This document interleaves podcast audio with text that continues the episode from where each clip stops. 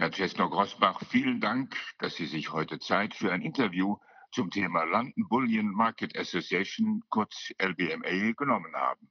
Viele, die sich für das Thema Investment in physische Edelmetalle interessieren, haben schon einmal von der LBMA gehört. Doch die wenigsten wissen sicherlich, was sich genau dahinter verbirgt. Herr Cesno-Grossbach, vielleicht können Sie uns zuerst etwas zur Historie der LBMA erzählen. Wann und aus welchem Grund wurde die LBMA gegründet? Ja, sehr gerne. Der, ähm, der Goldhandel in London, der hat ja schon eine jahrhundertelange Geschichte. Also eigentlich kann man sagen, dass er bis ins Jahr 1671 äh, zurückreicht, ähm, als die Firma Mokatta gegründet wurde. Und äh, später kamen dann immer mehr Goldhändler, Goldhandelsfirmen, auch Silberhandelsfirmen dazu.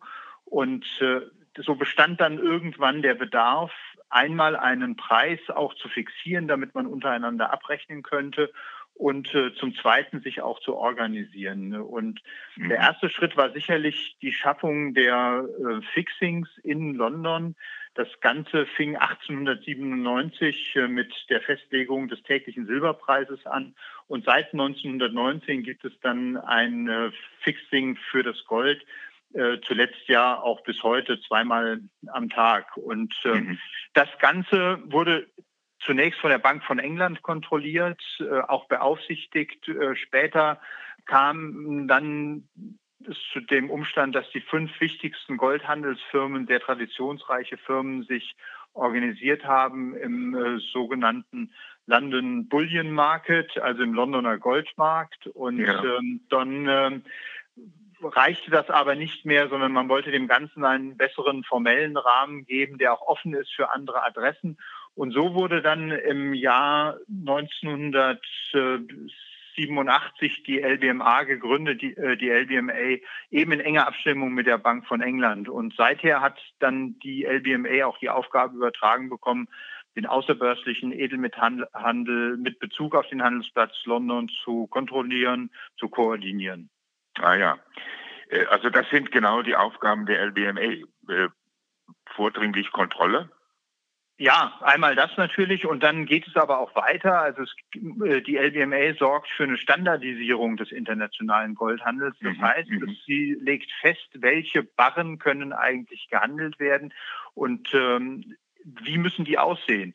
Und ähm, das, ähm, da gibt es zum Beispiel Vorschriften in Bezug auf das Gewicht, ähm, auf das Aussehen oder auch auf die Stempelung die auf den einzelnen Barren. Und natürlich entscheidet die LBME, wer darf solche Barren äh, überhaupt äh, herstellen. Das heißt, äh, diese Firmen, die das machen möchten, diese zertifizierten Barren herstellen möchten, mhm. die müssen Mitglied werden. Und das ist ein durchaus äh, komplizierter Prozess, ähm, der erst zu dieser Mitgliedschaft führt.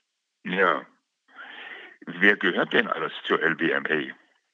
Ja, insgesamt hat die LBMA inzwischen 145 Mitglieder aus über 30 verschiedenen Ländern.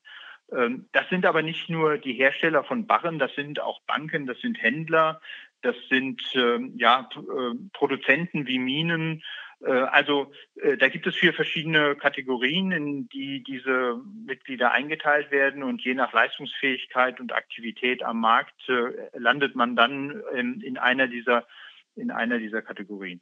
Mhm. Was hat der Verbraucher davon, wenn ein Produkt oder ein Produzent LBMA zertifiziert ist? Ja, zunächst erstmal äh, ist wichtig zu ähm, ja, zu, zu, beachten und auch daran zu denken, dass äh, wenn ähm, wenn man von LBMA-zertifizierten Barren spricht, man eigentlich nur von diesen standardisierten Barren spricht. Die tauchen ah, ja. im normalen Edelmetallhandel wenn man Barren kauft bei seinem Edelmetallhändler oder bei seiner Bank, tauchen die niemals auf.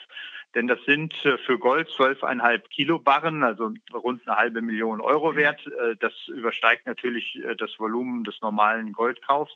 Und beim Silber sind es sogar ja um die, das ist flexibel, aber um die 30 bis 33 Kilo für einen Barren kauft natürlich auch niemand bei seinem Goldhändler. Also das ist mhm. wichtig, wenn wir von LBMA-zertifizierten ähm, Barren sprechen, dass es nur um diese Barren geht. Alle anderen Barren, die man bei seinem Goldhändler bekommt, also vom ja. 1 Gramm Barren bis zum 1 Kilogramm Barren, mhm. sind nicht LBMA zertifiziert. Sie können höchstens von einem ähm, von einem Hersteller stammen, der selbst das Recht hat, diese großen Barren herzustellen und deswegen ja, ja. bei der LBMA Mitglied ist.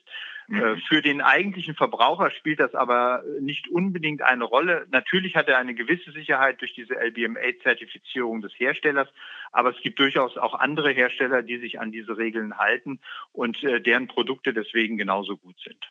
Ah ja. Ja, Herr Chesno-Gosbach, Sie haben uns aufgeklärt. Wir danken Ihnen für dieses Gespräch. Sehr gerne.